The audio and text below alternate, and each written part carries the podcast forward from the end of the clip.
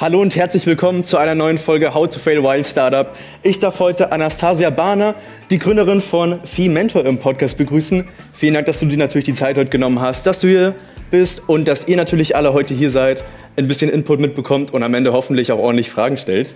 Danke für die Einladung. Also es ist lustig, wenn meine Startup-Journey sozusagen hier in diesen Räumlichkeiten angefangen hat und jetzt sitze ich hier vier Jahre später und schreibe ein Buch über die Startup-Szene.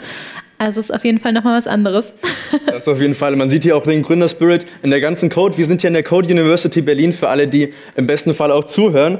Und damit ihr natürlich später Fragen stellen könnt, müssen wir natürlich wissen, wer genau bist du eigentlich und edit mich einfach auf LinkedIn. so, let's make it easy. Nach vier Jahren will man sich nicht mehr pitchen. Also wenn ich das schon höre, zwei Minuten Pitches.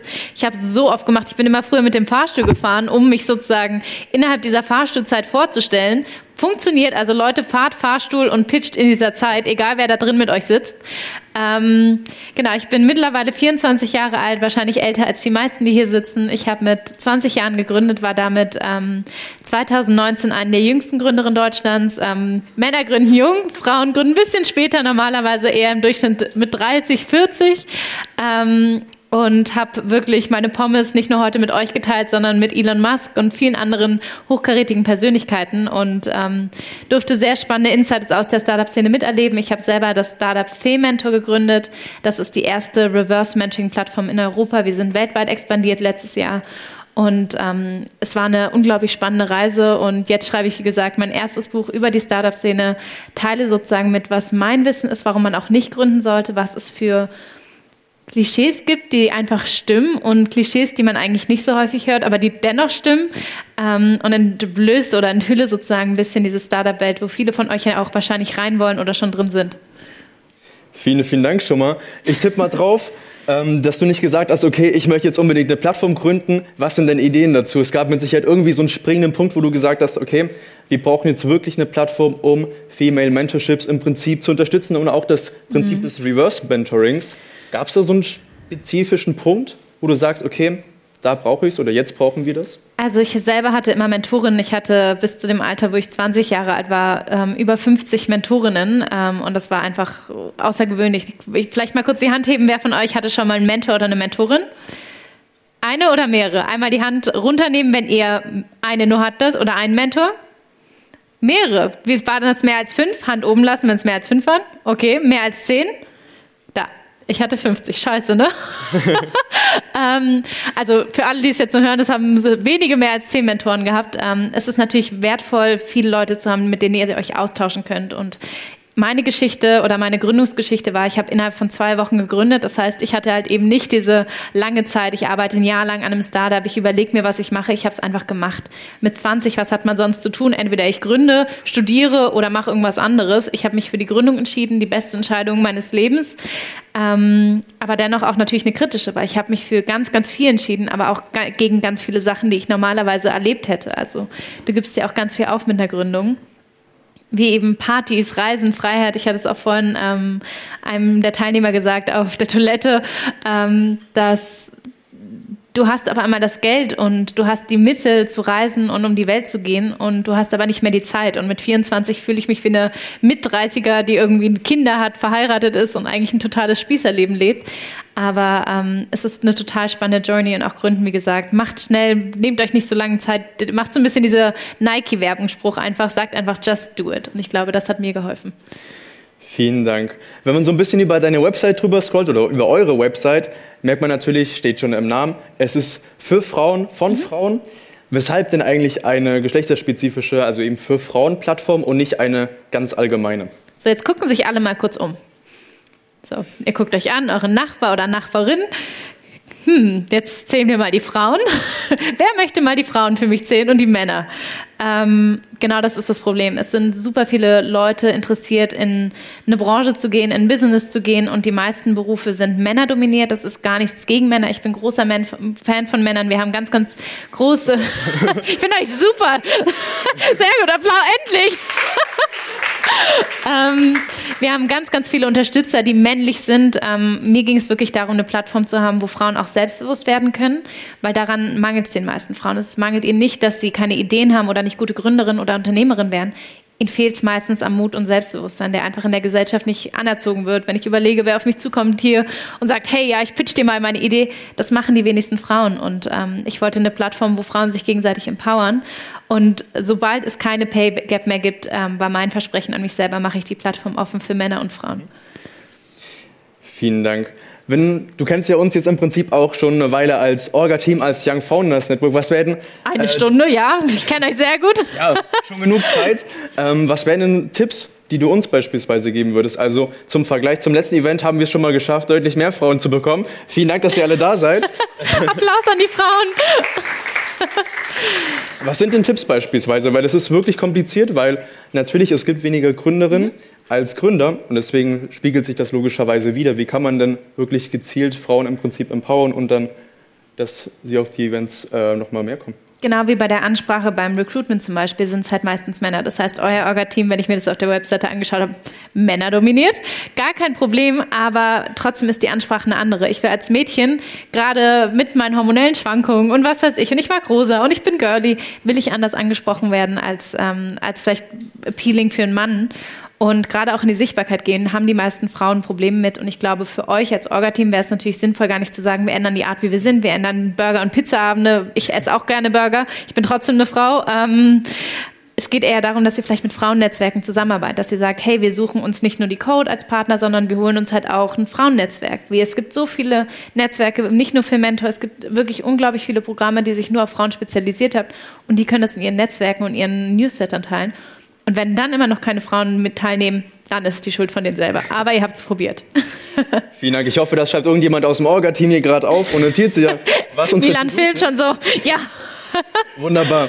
Ich komme nochmal zurück zu eurer Plattform. Wie ist denn eigentlich so der Prozess im Prinzip? Ich bin jetzt äh, ein Menti, möchte mich bewerben. Also du bist jetzt äh, Juliane ich bin Juliane, möchte mich bei dir bewerben. Wie sieht denn da der Prozess aus? Genau, also ich habe halt ganz einfach gesagt, ich will keine App, obwohl ich ursprünglich überlegt hatte, 150.000 Euro in eine App-Entwicklung zu stecken, ähm, bevor überhaupt irgendwas anderes stand, kein Monetarisierungsmodell, nichts. Habe mich aber schnell darüber ähm, dagegen entschieden, weil was ist das Erste, was ihr von eurem Handy löscht, wenn ihr keinen Speicherplatz mehr habt? Einmal kurz reinrufen. Ja, sehr Appeal. Erster Winner. Er kriegt einen Bonbon mehr, I don't know. ähm, nein, aber genau, da, er hat gerade wirklich einen Bonbon bekommen für alle Zuhörer. Ähm, genau, das, aber es ist das Thema. Das Erste, was du löscht, ist eine App. Und ich weiß, dass gerade mit so Plattformen, mit Angeboten, brauchst du keine App. Ich glaube, es ist eher so ein ego-getriebener Wunsch. Ich habe eine App. Klingt natürlich geil, aber brauchen die meisten nicht. Und ist eine totale Geldverschwendung, außer man kann es selber entwickeln, dann macht's. Ähm, und für mich war eine Webseite sinnvoller. Das heißt, wenn jetzt Juliane sich auf die Webseite begibt, ähm, entscheidet sie, ist sie Menti oder Mentorin. Das unterscheidet man zwischen ich bin 16 und 30, dann bist du Menti und alles drüber ist Mentorinnen. Ähm, unsere älteste Mentorin ist derzeit 75. Oh. Ähm, die hat die Goldene Kamera damals ähm, angeleitet und ähm, Regie geführt und alles. Eine super spannende Persönlichkeit, hat für die New York Times geschrieben. Ähm, Genau, und darüber bewirben sich die Menti und Mentoren. Also beide haben den gleichen Prozess, weil beide in diesem Reverse-Mentoring voneinander lernen und beide in diesem Mentor, aber auch in der Menti-Rolle sind. Genau. Vielen Dank. Du hast eben gerade schon erzählt, ihr wolltet nicht 150.000 in eine App reinstecken, aber wie Hell finanziert no. ihr euch denn? Weil ihr habt ja logischerweise laufende Kosten. Du bist ja als Gründerin auch aktiv. Mhm. Ähm, wie ist denn das Business Model von so einer Plattform aufgebaut? Habt ihr da externe Unterstützung? Wie finanziert ihr euch da? Also vielleicht vorneweg, ich habe gebootstrapped, das heißt, ich habe keine Investoren an Bord und keine Investorinnen. Wer von euch möchte gründen? Einmal die Hand heben. okay, wer würde Geld von Investoren annehmen? Einmal die Hand heben. Okay, das sind schon mal weniger. Sehr gut. bootstrapped, Leute, bootstrapped, außer ihr habt eine sehr teure Idee. Ähm, was ich immer sage, ist, mit einem Investor, du bist halt nichts anderes als eine angestellte Persönlichkeit. Ähm, bloß, dass du halt deine eigene Idee entwickeln kannst und an der arbeiten kannst nach deinen Prozessen, aber trotzdem bist du zu einem gewissen Grad abhängig von den Geldern deines Investors oder deiner Investorin. Ähm, ich habe mich früh dagegen entschieden. Ich habe auch, man, ich hatte eine ungewöhnliche Gründungsgeschichte. Ich habe direkt am ersten Tag, an dem wir online gegangen sind, einen Preis gewonnen, der mit einem Preisgeld dotiert war. Ich bin 2019 BZ Berliner Heldin geworden und konnte mir mit dem Preisgeld sozusagen das erste oder die ersten drei Jahre sozusagen die Webdomain-Kosten, Webseite und so weiter, konnte ich damit finanzieren. Und das war schon mal Jackpot, weil ich dadurch gar nicht an meine eigenen Ersparten äh, Mittel rangehen musste. Ähm, und wir haben als Social Startup gestartet. Ich habe nach einem Jahr angefangen es zu monetarisieren und wir machen Reverse Recruiting für Unternehmen. Das heißt, ah, okay. Unternehmen haben natürlich, wer kennt die Alterspyramide? Einmal die Hand heben. Okay, sehr gut. Für die, die es nicht, für die, die es nicht kennen, die Alterspyramide bedeutet, dass es immer mehr Boomer gibt, also die ältere Generation und unsere Generation sehr klein ist. Also für uns wird, kommt ganz große Lasten auf uns zu, weil wir die Jobs übernehmen müssen für all die Leute, die jetzt gerade in Rente gehen. Das heißt, ihr könnt, wenn mal jemand auf der Straße unhöflich zu euch ist, das ist in Berlin häufig so und gerade mit Rentnern, sagt ihr einfach, sei nett zu mir, ich bin deine Rente. Das funktioniert, weil es stimmt. Wir zahlen gerade die Rente langfristig für ganz, ganz viele ältere Menschen. Und ähm, ja, und dachte mir, Unternehmen haben das Problem, sie wissen nämlich nicht, wie sie unsere Generation erreichen können. Sie wissen nicht, wie sie mit Gen Z sprechen können. Genau wie ihr nicht wisst, wie ihr Frauen anspricht, sitzen halt Unternehmen wie McKinsey, BCG, Roland Berger ständig bei mir und sind so, könnt ihr uns das mal erklären, wie das geht? Wie denkt denn eure Generation? Ich so, TikTok schon mal was von gehört? Ja, dieses Tiki-Toki, ne? Ich so, ja, Tiki-Toki. Ähm, die haben keine Ahnung. Also es ist wirklich fassungslos. Da sitzt du mit irgendeinem CEO am Tisch und der der, der checkt nicht, wie wir denken, der weiß nicht, wer uns erreicht, der ist dann auf Instagram überfordert, TikTok versteht er überhaupt nicht. Und das ist ein riesiges Geschäftsmodell. Guckt euch diesen Markt an, weil Unternehmen verstehen uns nicht. Und das könnt ihr zu einer Cash-Cow machen. Just saying. Wie sind denn die Zukunftspläne von? Du hast eben gerade schon gesagt, ähm, mhm. ihr seid gerade hier am äh, expandieren im Prinzip. Deutschland zu verlassen. Oh, wir sind schon weltweit seit letztem Jahr. Ah, gut, dann Scheiße. weltweit. Viel besser. ja. ähm, was sind denn so, sagen wir mal, auf die nächsten drei bis fünf Jahre in die Vision mal reingeschaut, die Pläne, wo willst du hin mit äh, Femento? Also wenn ich eine Sache in der Startup-Szene gelernt habe, du kannst keine fünf bis zehn Jahrespläne machen, du kannst nicht mal sagen, was du morgen machst, gefühlt. Ähm, Angenommen Best Case. Best Case. Also ich strebe langfristig den Exit an, weil ich einfach merke, mit einem Startup musst du irgendwann merken, meine Kreativität ist ausgeschöpft, ich bin nicht mehr die Richtige für das Unternehmen, ich kann, ich habe alles reingegeben, was ich kann und ich liebe, was ich mache und ich liebe das Startup, aber irgendwann kommst du an eine Grenze, wo du sagst, ich weiß gar nicht mehr, was ich machen soll. Also ich habe meine ganze Kreativität ist zu einem gewissen Grad in die Verarbeitung, die Webseite geflossen und jetzt denke ich, jemand anderes würde es glaube ich besser machen und noch weiterbringen. Und das ist auch der Moment, wo viele Leute einen Exit machen. Und das ist immer so dieser Peak, den man nicht verpassen darf. Ich habe das Gefühl, ich bin gerade an diesem Peak. Ähm, bei mir persönlich, ich habe meine komplette Bucketliste abgehakt, die ich mit 14 Jahren geschrieben habe. Ich habe einen TED-Talk gegeben. Ich schreibe mein erstes Buch. Ich habe ein Unternehmen gegründet und viele Schritte dazwischen wie Justin Bieber-Konzert und Heißluftballonflug. Ähm, da war wirklich, waren auch wirklich dumme Sachen drauf. Aber ich habe es gemacht. Ähm, und jetzt bin ich gerade auf der Suche, meine Bucketliste wieder zu füllen. Also was, vielleicht habt ihr nachher coole Ideen für die Bucketliste. Please uh, let me know oder schreibt es mir bei Instagram. Ich brauche Ideen für meine Bucketliste. Sehr, sehr schön. Und dann hoffentlich kannst du sie heute Abend doch ein bisschen weiterfüllen. ähm, das war schon mal ein perfekter erster Teil, damit die Leute dich ein bisschen kennenlernen können. Ich hoffe, ihr habt jetzt wirklich ein gutes Bild von Anastasia und wisst, was genau für Mentor ist. Aber der Podcast heißt How to Fail While Startup, deswegen dürfen mhm. die Fails bei der ganzen Geschichte nicht fehlen. Alle. Ähm, welche Herausforderungen und Probleme waren denn auf dem Weg und welche Tipps kannst du hier den jungen Gründerinnen und Gründern geben, die jetzt hier vor dir sitzen? Ähm, also der erste Tipp, ich war vor drei Tagen bei einer Fuck-Up-Night und ähm, ich glaube, viele wollen ins Fernsehen. Ähm, viele wollen zu Hülle der Löwen, viele wollen zu TV-Formaten und ich habe es gemacht. Ich war, wurde dreimal von Hülle der Löwen angefragt, habe es jedes Mal abgelehnt und habe mich dagegen entschieden, was auch na, im Nachhinein einfach eine gute Entscheidung war, weil du unglaublich gebunden bist und viele Unternehmen danach auch die Insolvenz anmelden, weil du halt viel zu viele Prozente abgibst für viel zu wenig Geld.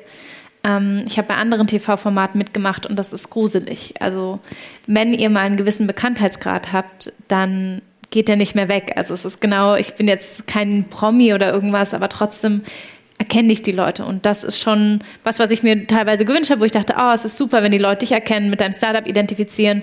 Aber es kann auch negativ sein. Es kann auch echt gruselig sein. Ich hatte Stalker, ich habe Leute gehabt, die mir Fotos von meinem Haus geschickt haben und so weiter und so fort. Und da sitzt du einfach und denkst so, fuck, was habe ich da eigentlich gemacht? So, ich will nicht mehr im Fernsehen ähm, auftreten. Ich nehme auch an einigen TV-Auftritten gar nicht mehr teil, außer Live-TV-Talkshows, weil es eben nicht geschnitten werden kann. Also das ist auch ein Tipp, den ich euch geben kann.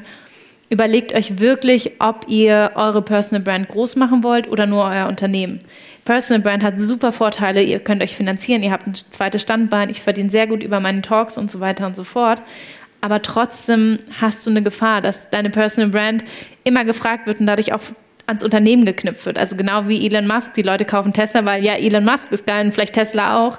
Aber bei ganz vielen Unternehmen wollen halt die Leute nur die Person haben, die ganz oben steht. Und das müsst ihr euch auch frühzeitig überlegen, das zu trennen. Und das hatten mir Investoren immer früh gesagt und das kann ich euch nur wieder zurückgeben. Ja. Vielen Dank. Ähm, was sind denn eigentlich Tipps?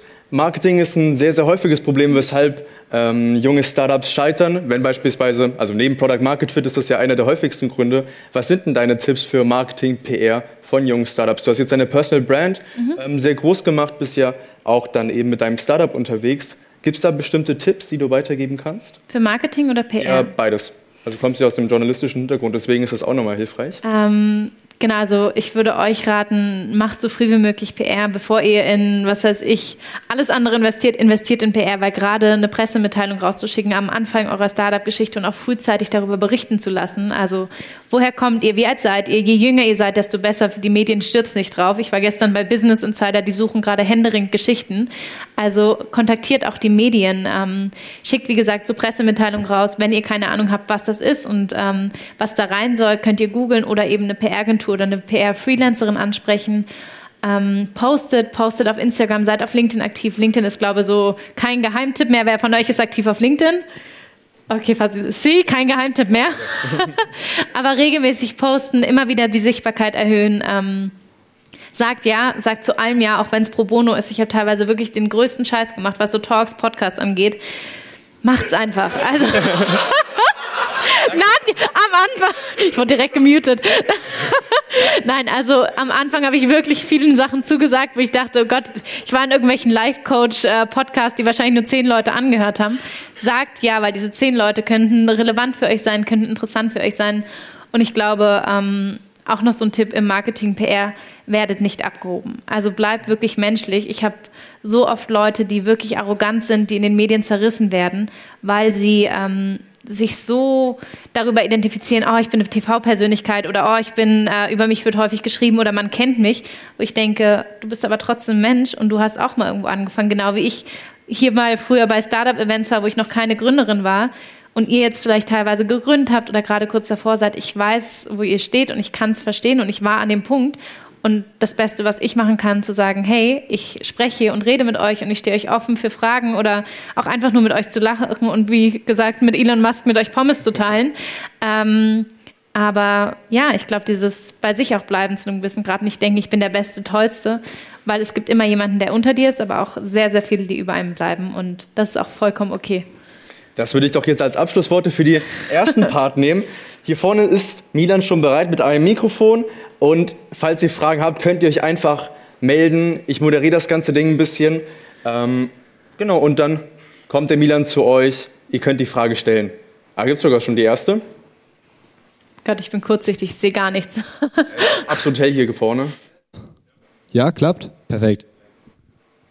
Ich finde, es war auf jeden Fall eine sehr coole Story, die du erzählt hast. Mich würde nur interessieren, wie war das am Anfang? Hattest du ein Team, um das umzusetzen oder warst du alleine oder wie hast du Teammitglieder gefunden? Weil das mhm. ist immer ein sehr schwieriger Part bei Startups. Auf jeden Fall. Also ich habe alleine gegründet, das heißt, ich habe keinen Co-Founder oder Co-Founderin. Ähm, ich hatte aber ein Netzwerk. Das ist, glaube ich, ein riesiges Geschenk. Ich habe zu meinem 18. Geburtstag von meiner Mutter, die eine PR-Agentur hat, ein Kontaktbuch geschenkt bekommen. Und dieses Kontaktbuch habe ich genutzt, ähm, nicht um die PR-Agentur zu übernehmen, sondern um ähm, mein Startup aufzubauen mit Mentoren und Mentees. Ich musste natürlich erstmal Leute auf die Plattform haben oder haben und generell so einen Pull-Effekt erzeugen. Das heißt, ich habe damals äh, Savsan Jebli zum Beispiel genommen, ich habe Politikerinnen genommen, ich habe Frauen aus Unternehmen genommen, die schon einen Namen hatten. Das heißt, meine Plattform ist sozusagen gestartet, dass ich hochkarätige Frauen hatte. Dadurch haben sich Mentis beworben, neue Mentoren, weil sie dachten, oh, ich will natürlich neben dieser Frau gesehen werden. Und dadurch kamen auch lustigerweise Mitarbeiter. Also ich hatte, meinen ersten Mitarbeiter war, ähm, war der UX-Designer, ein Website-Developer, den habe ich lustigerweise auf Tinder kennengelernt. Ähm, so, jetzt kommen die, jetzt kommen die ganz großen Fuck-Ups. Ähm, Nein, ähm, auf Tinder kennengelernt, beziehungsweise wir hatten ein Match, er hat mich auf Instagram kontaktiert und ich hatte in meiner Story gefragt, ob jemand eine App machen kann oder eine Website. Und er meinte, hey, ich probiere gerade rum, Webseiten zu entwickeln und würde dir dafür helfen pro bono, aber möchte, dass meine Schwester, wenn sie 18 ist, dann als erstes eine Mentor Mentorin bei dir bekommt. Ähm, ja, ja, fast vier Jahre später macht er immer noch meine Webseite. Seine Schwester hat eine Mentorin über uns gefunden. Ähm, so schnell geht's manchmal. Also tindert, ähm, postet auf Instagram, was ihr braucht. Ich habe ganz, ganz viele Leute, die mich kontaktieren. Ich habe noch nie eine Stellenausschreibung ähm, rausgestellt oder online gestellt. Die Leute kontaktieren mich, also auch durch Fernsehbeiträge. Ich kriege ständig Anfragen, oh, ich würde gerne für dich arbeiten. Ich kann gar nicht so viel Mitarbeiter bezahlen, wie mich ständig irgendwie Leute anschreiben. Also baut euch eine Personal Brand auf und sprecht darüber, was ihr braucht. Also ich bin immer noch, wenn ich teilweise Anwälte brauche, frage ich in meiner Insta-Story, habe ich einen Anwalt, der mir folgt, und die machen viele Sachen auch kostenlos am Anfang. Also das ist ja auch immer so ein Thema, brauchst du direkt am Anfang Mitarbeiter oder versuchst so viel wie möglich alleine zu machen oder mit Freelancern? Ähm, das ist meistens kostengünstiger und lohnt sich auch mehr auf lange Sicht. Ja. Vielen Dank fürs Beantworten der Frage. Suchst du denn gerade Stellen, wenn wir schon dabei sind? Gerade nicht, aber äh, ups, hat meine Haare. Ähm, ich ähm, kooperiere ganz viel mit Startups. Das heißt, ähm, ich investiere auch seit letztem Jahr als Business Angel und habe auch einige super interessante Investoren in meinem Netzwerk. Das heißt, falls ihr Investment sucht oder Leute, ich habe ein riesiges Netzwerk. Also ich habe über 2300 Mentorinnen alleine in Europa kontaktiert mich. Ich helfe euch super gerne. Ich habe ganz, ganz viel Hilfe in meinen jungen Jahren bekommen und ähm, helfe euch gerne. Genau, und da war, glaube ich, jetzt die nächste Frage. Milan darf heute Sport machen. Immer jetzt immer hoch, runter, hoch, runter, bitte. Hi. Ja. Hi. Danke auf jeden Fall für die vielen Beiträge und vielen Tipps, die du gemacht hast. Ähm, ich frage mich so, was ich immer ganz interessant finde, Leute zu fragen, was ist das, was du gemacht hast, was du heute auf keinen Fall wieder tun würdest? Tinder hat es ja schon gesagt, aber da gibt es bestimmt noch was Spannendes. Reicht das nicht? Ähm, ich glaube, boah, ähm, ich habe viel Ja gesagt. Also ich glaube, das ist schon ein Geschenk und ich habe auch, muss man dazu sagen, ich hatte keinen Burnout. Ähm, was, was schon mal so mit, nach vier Jahren kein Burnout ist schon mal echt was Gutes, ähm, weil ein ganzes Kapitel in meinem neuen Buch sich nur darum dreht, ähm, Burnout und wie viele meiner Freunde mit 22 ihren 23. Geburtstag in der Burnout-Klinik verbracht haben. Ich glaube, für mich ist, ich hätte später gegründet. Ich glaube, das ist die Sache, die ich einfach sagen kann, zurückblickend, ich hatte keine Ahnung. Ich hatte keine Ahnung von Rechtsform, ich hatte keine Ahnung von Gründen. Ich, meine Mama hat eine PR-Agentur gehabt im Kunst- und Kulturbereich und teilweise Politik, aber ich hatte keine, keinen Draht zur Startup-Szene und ich glaube, mir hätte es geholfen, vielleicht mal in einem Unternehmen vorher zu arbeiten oder Erfahrung zu sammeln, auch zu reisen, mehr zu reisen, mehr Freiheit zu haben. Eben das, was ich meinte, auch so broke traveling. I would love that, aber scheiße, geht halt nicht mehr irgendwie so. Ähm, ich glaube, abwarten, weil ganz ehrlich, ich habe mit 20 gegründet, ihr seid 16 bis 22 oder 23 teilweise. Euer Leben ist nicht vorbei, aber ihr seid dann in der Startup-Szene und wenn man einmal diese Luft geschnuppert hat, du bleibst da drin und es, ist, es macht süchtig. Du willst noch ein Startup und das noch machen. Und das ist natürlich auch kräftezehrend. Und diese Jugend zu genießen, zu sagen, wir können uns Zeit nehmen, wir machen schon Abi schneller als unsere Eltern, wir studieren sofort, wir beenden unser Studium mit 22, 23 wann haben wir eigentlich nochmal Spaß? Und Startup-Szene macht zwar Spaß und du lernst coole Leute kennen, aber du bist auch sehr abnormal und viele Leute in deinem Alter verstehen nicht, was du machst. Und ich glaube, das ist mein, meine Sache, die ich gerne gemacht hätte, später zu gründen. Ja, das ist jetzt bei mir schon zu spät. Scheiße, dann kein Tinder. Dank. Jetzt speziell für die Mentorensuche, wie ist es also, man zum Beispiel irgendwer schreibt dir so, ich suche jetzt konkret für den und den Teil meines Lebens einen Mentor oder du suchst dann die passende Person oder irgendein Algorithmus sucht dann die passende Person dafür oder? Genau, also wir haben, ähm, wir haben eine riesige Excel-Liste. Wir arbeiten mit manuellem Matchmaking. Das heißt, wir haben keinen Algorithmus, der jetzt sagt, du hast die Lieblingsfarbe rot und die Mentorin auch, deswegen passt ihr. Wir gucken wirklich, was deine Wünsche sind. Wir stellen unsere Mentoren online vor, fragen dich natürlich auch, ähm, wer würde dich interessieren und dann hilft es uns anhand deiner Interessen zu entscheiden, welche Mentorin passen könnte. Vielleicht ist sogar deine Traummentorin frei, das ist auch häufig der Fall, ähm, weil einige unserer Mentorinnen nicht nur eine Mentee haben, sondern teilweise sogar acht Mentees. Ähm, und das ist immer, kommt immer drauf an. Also das Matchmaking ist sehr individuell und wir versuchen auf die Wünsche einzugehen. Aber wenn du uns jetzt natürlich schreibst, ich hätte gerne jemanden im Bienenwachs, äh, was weiß ich, Geschäft, können wir jetzt nicht sagen, ja, wir finden dir jemanden, sondern wir gucken schon intern, wen wir haben. Genau. Vielen Dank. Ich sehe schon, es gibt weitere Fragen, wunderbar. Ja, ja. Perfekt. Wir machen jetzt einmal die Reihe hier runter wieder. ja, danke. Ähm, also mich würde noch interessieren, du hast ja gesagt, dass du das nur explizit nicht für Männer machst. Mhm. Warum? Warum? Also vielleicht jetzt nach heute Abend bin ich so begeistert von äh, so viel Manpower hier. Ähm, nein, also es ist, ein, es ist natürlich, es war eine Entscheidung, ich bin selber eine Frau, obviously, you see it. Ähm, heutzutage weiß man das ja nicht mehr, aber identifiziere, identifiziere mich als Frau und kam auch als Frau auf die Welt. Ähm, ich kenne die Probleme. Ich kenne die Probleme von vielen Frauen, ich kenne die Probleme von vielen Mädchen und nachdem ich jetzt über ja, drei Jahre, fast vier Jahre für Mentor mache, weiß ich, womit Frauen zu uns kommen und das ist was anderes als Männer zu uns kommen. Wir haben Frauen, die sexuell belästigt werden am Arbeitsplatz. Das heißt nicht, dass Männern das nicht auch passiert. Aber es ist trotzdem was anderes, wenn du mit einer Frau sprichst, wie du deine Gehaltsverhöhung verhandelst. Das machen die meisten Frauen leider nicht so gut. Ähm, die haben ganz andere Hürden teilweise. Wie bist du in einer Führungskraft oder in einer Führungsposition, wenn da nur Männer sitzen? Und genau diese Stärkung braucht es derzeit, die gibt es in der Form noch nicht, zumindest nicht kostenlos. Wir haben alles von Unternehmenserben bis hin zur geflüchteten Persönlichkeit ähm, und alles dazwischen. Und das verbindet keine andere Plattform bis jetzt. Und damit haben wir einen riesigen Markt abgedeckt. Und das ist sozusagen schon eine Masse, die wir abdecken und wir mussten uns auf irgendwas spezialisieren. Das war natürlich einerseits das Alter und das Geschlecht, was das Einfachste war erstmal, weil wir auch branchenübergreifend agieren. Das heißt, wir sind keine reine Startup-Plattform, wir helfen nicht nur beim Gründen, wir helfen bei allen Lebenslagen und halt auch bei Themen wie zum Beispiel ähm, Schwangerschaft und Führungskraft. Ähm, und das hängt nun mal leider teilweise immer noch eher an den Frauen. Und ähm, genau, deswegen sind wir nach wie vor nur für Frauen. Und der Name, für Mentor. Vielleicht nenne ich es irgendwann Mentor und dann bin ich für Männer, I don't know. ja. Vielen herzlichen Dank. Ähm, Milan, bist du wieder unterwegs? Wunderbar. Du gibst dir heute wirklich richtig Mühe. Vielen, vielen Dank.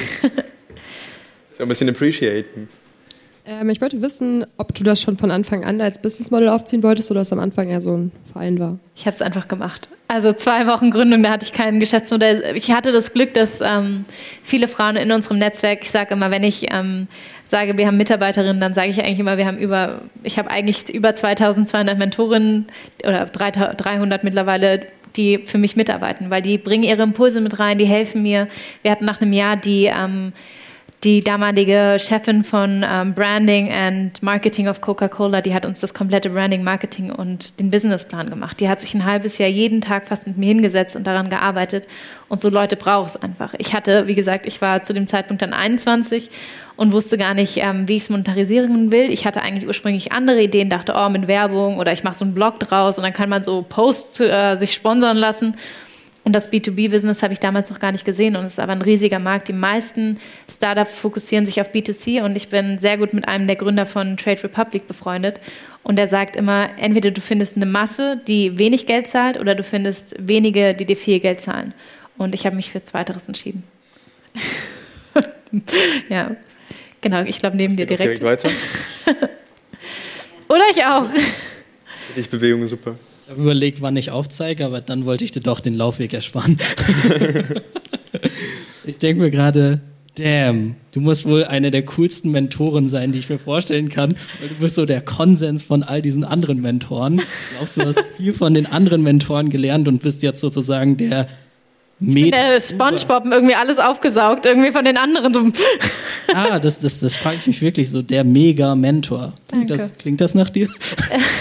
Also ich bin Mentorin bei der Westerwelle Foundation und es ist halt immer lustig, weil die meisten Leute, die ich gementort habe über die Jahre jetzt, äh, sind alle älter als ich. Also ich mache halt sehr viel Reverse-Mentoring letztendlich, weil ich halt Jüngere bin. Ähm, habe auch mit, äh, Leute gementort, die irgendwie 50 sind, gerade in diesen Themen Social Media, Sichtbarkeit. Ähm, ich würde schon sagen, es gibt, ich würde mich gar nicht trauen, teilweise mich als Supermentorin oder irgendwas darzustellen, weil ich natürlich, ich bin letztendlich immer noch 24. Ich habe so tolle Leute in meinem Netzwerk, ähm, die ich kennenlernen durfte, wo ich denke, hey, die sind wirklich weise. Die sind auch gar nicht mal in der Startup-Szene. Ich würde auch gar nicht sagen, dass alle Leute in der Startup-Szene weise sind. Davon haben viel zu viele ein Drogenproblem. Ähm irgendwie so, read about it in my book. Nein. Aber ähm, ich habe zum Beispiel die Schwester vom Dalai Lama kennengelernt. Das ist eine Persönlichkeit, von der war ich, glaube mit am beeindruckendsten in meinem Leben. Und Mentoren habe ich mir immer gesucht, die ich cool fand. Und das kann jemand sein, der einfach down to earth ist und super lieb und gar nicht mal der größte, beste, tollste, weil die sind dauerhaft angefragt. Und ich zitiere gerade ganz, ganz viele Leute für mein Buch und spreche oder für Gespräche. Und ich rede mit ganz, ganz vielen Leuten, die einfach nur angestellt sind. Das jetzt in Anführungsstrichen, weil ich sage, das sind genau die Interessanten, die dahin gehen wollen. Ich muss jetzt nicht, weiß ich nicht, die zehn Hanseln interviewen, die wir eh schon alle kennen und gehört haben. Und sich da teilweise auch mal orientieren nach anderen und nicht immer den Big Playern. Das hat mir geholfen und das würde sicherlich euch auch helfen, nicht immer zu sagen, ich will den Gründer von, äh, weiß ich nicht, von äh, Volt, sondern ich will, oder weiß nicht, Gorilla in dem Fall, sondern ich will vielleicht einen Mitarbeiter da, der einer der ersten Mitarbeiter war und das wirklich alles mitbekommen hat und auch ehrlich sagt und nicht so diese Protzer-Geschichte erzählen muss. So. Mhm. Aber nach genau das, was ich von einer Mega-Mentorin erwartet hatte als Antwort. Dankeschön, das ehrt mich sehr, danke. So, weil ja gerade eh technische Probleme sind und äh, das ja. denke ich, kann ich jetzt mir einfach mal das Recht nehmen, selber eine Frage zu stellen. ähm, Hat einfach keinen Bock mehr zu laufen. Oder das. Ähm, ich kenne dich ja aus den, der Folge 13 Fragen ja. von ZDF, wo du über das Thema geredet hast, ist erbengerecht. Und äh, mich würde interessieren, ah, jetzt ist meine Zeit vorbei, mich würde interessieren, wie viel Feedback kriegt man nach so einer Sendung, ist erbengerecht? Also, das war ja ein sehr politisches Thema. Ja und in den Kommentaren auf YouTube habe ich gesehen, es geht richtig ab. Du, und viele fanden mich geil. Also ich habe wirklich, ich habe richtig viele Anträge bekommen. ich habe danach kein Tinder mehr gebraucht, du. Nein. Äh, Kurze Zusammenfassung, was war denn deine Meinung überhaupt ähm, in der Folge? Also zum Thema der Folge von 13 Fragen ZDF Neo ist das, ähm, es ging um das Thema Erbschaftssteuer, ob das gerecht ist oder nicht. Ähm, ich bin als oberer Mittelstand da eingetreten und habe gesagt, Erben ist zu einem gewissen Grad deswegen gerecht, weil ähm, gerade unsere Eltern und so weiter für ihr Geld arbeiten, das Sparen, Haus abbezahlen, was wir dann erben. Und das Problem ist, wenn das Haus und heutzutage, vielleicht kennt ihr die Immobilienpreise, ist sehr, sehr schnell über dem dem Erbschaftssteuerfreibetrag, ähm, das sind 500.000 und das ist heutzutage, wenn eine Wohnung in Berlin Mitte oder in was weiß ich hast, ist das nicht mehr viel und dann musst du das bezahlen, dann musst du diese Erbschaftssteuer bezahlen. Wenn du aber selber kein Barvermögen hast, musst du teilweise diese Wohnung zwangsverkaufen und das führt zu Problematiken. Ähm, das heißt, es ist natürlich auch in der Sendung, es ist sehr geschnitten. Zum Beispiel Marlene Engelhorn, das ist eine der reichsten Erbinnen in Österreich, die gar, also in Österreich hat keine Erbschaftssteuer, das vielleicht als Insight, die verschenkt 90 Prozent ihres Erbes. Klingt cool, denkt man so, wow, geil, verschenkt äh, 90 Prozent ihres Erbes, die erbt aber 42 Millionen. Das heißt, äh, wie viele Millionen bleiben von 90 Prozent noch übrig? Ja, ziemlich viel. Ähm, das heißt, ist natürlich auch immer die Frage, wie positionierst du dich? Wie ähm, redest du darüber? Wie machst du das? Wie stellt sich auch im Fernsehen da? Ich hatte das Glück, dass meine Seite sehr negativ war, zumindest die beiden Jungs neben mir, du hast es gesehen. Ähm, ihr könnt euch das gerne mal im Nachgang anschauen. Ähm, dass ich da nicht so viel Hate abbekommen habe, aber natürlich wirst du dann darauf reduziert oder angesprochen und natürlich gibt es da eine Welle. Ähm, ich hätte selber nicht erwartet, dass zum Beispiel teilweise Beiträge im Fernsehen noch so krass laufen. Ich weiß nicht, hebt mal kurz die Hand, wer guckt von euch noch reguläres Fernsehen? Ja. Es meldet sich keine einzige Person damit. so ein oder zwei, aber ich war wirklich fasziniert. Irgendwie teilweise haben Beiträge, wo ich teilgenommen habe, über drei Millionen äh, Views sozusagen. Und das ist das ist schon krass. Und die Folge lief ja auch im Fernsehen. Und ähm, das ist schon verrückt. Also ich habe auch bei irgendwelchen Shows mitgemacht, wo es dann so um Umstyling ging, irgendwie so junge Gründerin wird zur erfolgreichen Frau umgestylt. Ich sah nicht sehr erfolgreich aus danach. Ähm aber danach haben mich auch monatelang Leute geaddet und meinen, oh, deine Haare sind so schön. Wo ich denke, ach, Dankeschön. Irgendwie so, aber wie kommen sie auf mich? Und dann war es wegen dem Fernsehbeitrag. Also es ist schon eine Reichweite, ja. Einige, ähm, die ich halt auch kenne, die gegründet haben, die haben meistens davor auch so kleinere Projekte gemacht, beziehungsweise die waren halt immer schon in dieser Just-Do-It-Mentalität und Abfahrt und Ausprobieren und hat nicht geklappt und weiter. War das bei dir genauso? Oder war es dann wirklich diese eine zündende Idee und dann auf einmal, scht, also ich bin eines, ich bin das eine von neun oder zehn Startups in dem Fall, was nicht gescheitert ist. Es war meine erste Startup-Idee und es war das erste, was erfolgreich war.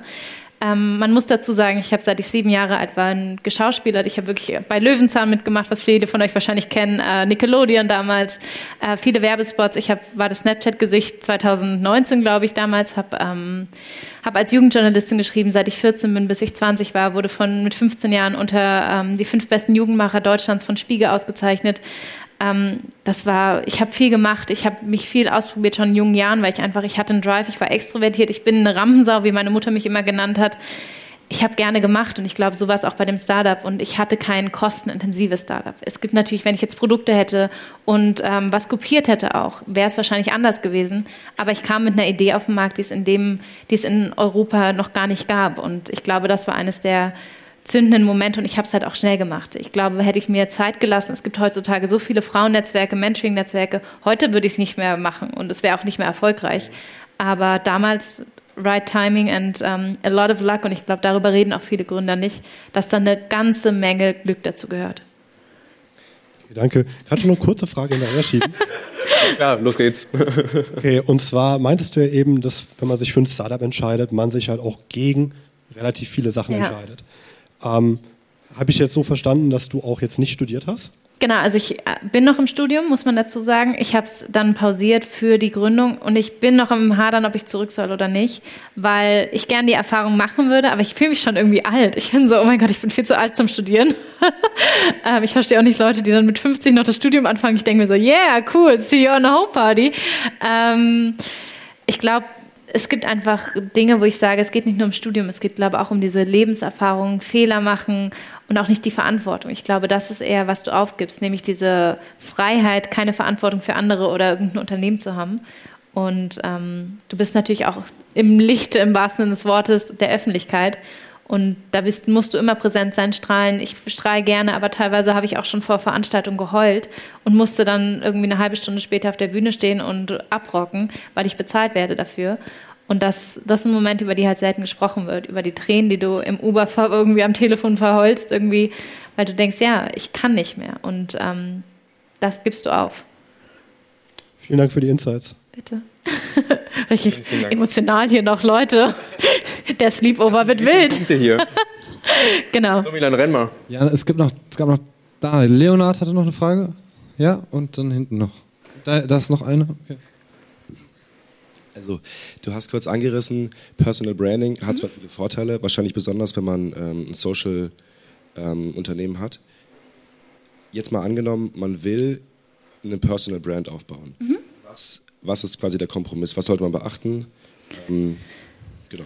Also überleg dir, was du teilen willst aus deinem Leben und was nicht. Also viele Leute sind ja, dass sie sagen, ich poste jetzt alles. Ich habe zum Beispiel noch nie ein Foto von mir gepostet, wo ich heulen sitze. Also ich rede darüber, aber ich, mir ist das ein intimer Moment. Ich will mich nicht, ich, und ich sehe echt scheiße aus, wenn ich heule. Daran liegt es vielleicht auch. aber ähm, man muss überlegen, was man teilen will. Möchtest du eine Personal Brand im Sinne von trotzdem noch business-wise oder möchtest du eine Personal Brand, wo du halt alles aus deinem Privatleben teilst? Wie Beziehung, Hund, wo du wohnst. Das sind zum Beispiel Themen, wo ich super vorsichtig geworden bin. Ich habe alles aus meiner Insta-Story Story gelöscht, wo man irgendwie erahnen kann, wo ich wohne. Das ist eine Sache, das echt, da müsst ihr echt aufpassen mit Stalkern. Du weißt nicht, auch wenn du nur 100 Follow hast, das kann immer kommen. Ähm, und dann halt auch überlegen, welcher Teil, weil wenn du irgendwann was aufgemacht hast, dann kannst du es nicht mehr, dann kannst du es nicht zurücknehmen. Du kannst nicht sagen, hey, ich habe jetzt meine Beziehung geteilt, aber jetzt möchte ich eigentlich nicht mehr drüber reden, das geht nicht. Das heißt, ähm, wenn ihr zum Beispiel bei mir auf LinkedIn guckt, addet mich auch sehr gerne im Nachgang, ähm, werdet ihr viel Themen finden zum allgemeinen Themen. Ich habe gerade gepostet, dass mir jemand einen Heiratsantrag gemacht hat, allerdings auf LinkedIn ein Typ, den ich nicht kenne. Ich glaube, nennen wir ihn jetzt mal Ali. Ali wollte mich heiraten, Ali und ich haben noch nie geschrieben, habe mich halt so ein bisschen darüber ähm, nicht aufgeregt, aufgeregt, aber darüber ausgetauscht, was es bedeutet, wie du auf LinkedIn auch teilweise angeschrieben wirst, wie respektlos. Ähm, und das sind halt Sachen, damit musst du umgehen können, dass halt viele Leute auch was von dir wollen. Also dein, wenn du eine Personal Brand hast, dann ist dein Postfach immer voll und du kannst es nicht abarbeiten. Und das ist ein Druck und das ist natürlich auch Zeit, die wegfällt von deinem Startup. Und das muss man halt vorher gut überleben, ob man das möchte. Weil man will den Leuten ja helfen. Alles klar, vielen Dank. Bitte. Vielen, vielen Dank. Milan ist schon wieder on the road. Wunderbar. Und, äh, ich glaube, da hinten. Im Namen von YFN vielen Dank, dass du meine Anfrage im Postfach nicht abgelehnt hast. du hast ja auch nett geschrieben und mir keinen Antrag gemacht. Noch nicht. Gut gemacht, Milan. Keine direkte Frage, sondern eher die Aufforderung nach dem Podcast, ähm, die Drogenstory uns mitzuteilen, weil ich glaube, das interessiert viele hier. Was genau für eine? Ich habe viele. Du angesprochen. okay, da müssen wir aber wirklich die Aufnahmen beenden, Leute. Mal, keine Panik, es geht noch weiter. ja. Und dann kommt die richtige Frage. Ähm, als Teil des Orga-Teams, um auch YFN weiter zu optimieren, welche Frauennetzwerke kannst du uns empfehlen und mit dem Orga-Team vernetzen? Also obviously für Mentor, das muss ich jetzt sagen. Äh, und ähm, ich kann euch im Nachgang echt eine Liste schicken. Es gibt unglaublich viele Netzwerke europaweit. Ähm, wenn ihr euch jetzt nur erstmal auf Deutschland fokussiert, ich weiß, ihr seid jetzt, glaube ich, das erste Mal in Berlin. Ähm, da gibt es unterschiedliche in verschiedenen Städten, die wirklich Ansprechpartnerin wären. Es gibt auch ganze, ihr habt die Bertelsmann Stiftung schon als Sponsoren dabei. Ähm, vielleicht eine Runde Applaus an die, die irgendwie, ich weiß nicht, ob ihr die Burger gezahlt habt, aber wenn ja, danke. Vielen Dank. ähm, Wir sitzen auch heute da und lächeln, von daher vielen Dank. Ähm, genau, also sprecht auch mit so Programmen, Stiftungen, die haben meistens immer ein Netzwerk und die könnt ihr immer ansprechen, weil genau die haben die Multiplikatoren für euch. Macht einen Aufruf bei LinkedIn zum Beispiel. Ich habe durch einen Freund davon erfahren, ähm, der mir das geschickt hatte, aber taggt die Leute, die relevant dafür sind. Schreibt die Leute an, die Multi ich, ich habe zum Beispiel keinen LinkedIn-Post gemacht, weil ich dachte, ah, das ist jetzt zu kurzfristig oder was weiß ich. Aber wenn man das vorher weiß, kann man damit auch arbeiten und es muss gar kein großes Netzwerk sein, mit dem du arbeitest es kann einfach ein soziales Netzwerk sein. Ja. Und das ist das größte Netzwerk, was du dir wünschen kannst. Ja. Cool. Letzte Frage. Ab zur letzten Frage. Die Arme immer die Hand hoch, immer so. Ja. Wie in der Schule damals. Danke fürs Durchhalten. Du hast vorhin über dein Buch geredet. Mhm. Ähm, hast du das schon geschrieben oder schreibst du das noch? Und wenn ja, wie heißt das? Genau, also wie es heißt, darf ich noch nicht sagen. Das kommt im Juni offiziell, wenn meine Abgabe ist. Ich hatte ähm, letztes Jahr war ich, ähm, vielleicht kennt ihr Lex Rocket. Das ist ein ähm, genau ein Programm. Da war ich als Mentorin dabei. Die haben ein ganz tolles ähm, Angebot, wo sie zweimal im Jahr für zwei Wochen mit fünf Startups in Urlaub fliegen. Die zahlen alles. Also es ist wie so ein Sugar Daddy, bloß halt, dass du kein Sugar geben musst, sondern nur eine Startup-Idee. Ähm, auf jeden Fall ähm, war ich da als Mentorin dabei und es war eine super tolle Erfahrung. Hatte mich mit einem der der Personen da und Organizer da unterhalten. Jalun, ähm, ganz großes, äh, ganz große Liebe an ihn. Ähm, er hatte mich nämlich an den Verlag von Haufe, die sozusagen alle unter einem Dach sind, vernetzt. Und der Haufe Verlag hatte mich damals kontaktiert, äh, Top-Autorin gesucht. Ich dachte erst so eine Spam-Mail, wie irgendwie diese afrikanischen Banken, die mir drei Millionen vererben wollen.